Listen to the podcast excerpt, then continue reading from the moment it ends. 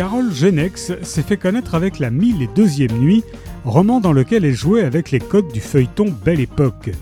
Résidant depuis des années à Washington, elle a relevé le défi de la série New York Made in France avec Manhattan Palace, roman plein d'une causticité et d'un humour qui n'exclut pas la noirceur de la peinture sociale. Entre la 6e et la 7e avenue se trouve la méconnue 6,5. Méconnue, mais pas pour les riches de ce monde, car s'y dresse un hôtel de grand luxe, le Manhattan Palace, possédé par la puissante famille Sharp Sterling. L'hôtel s'apprête à accueillir un fastueux mariage.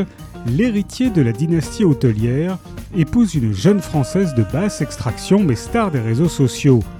Pourtant, derrière les imposantes façades se cachent de vilains secrets, sans parler d'un tueur qui rôde dans les couloirs.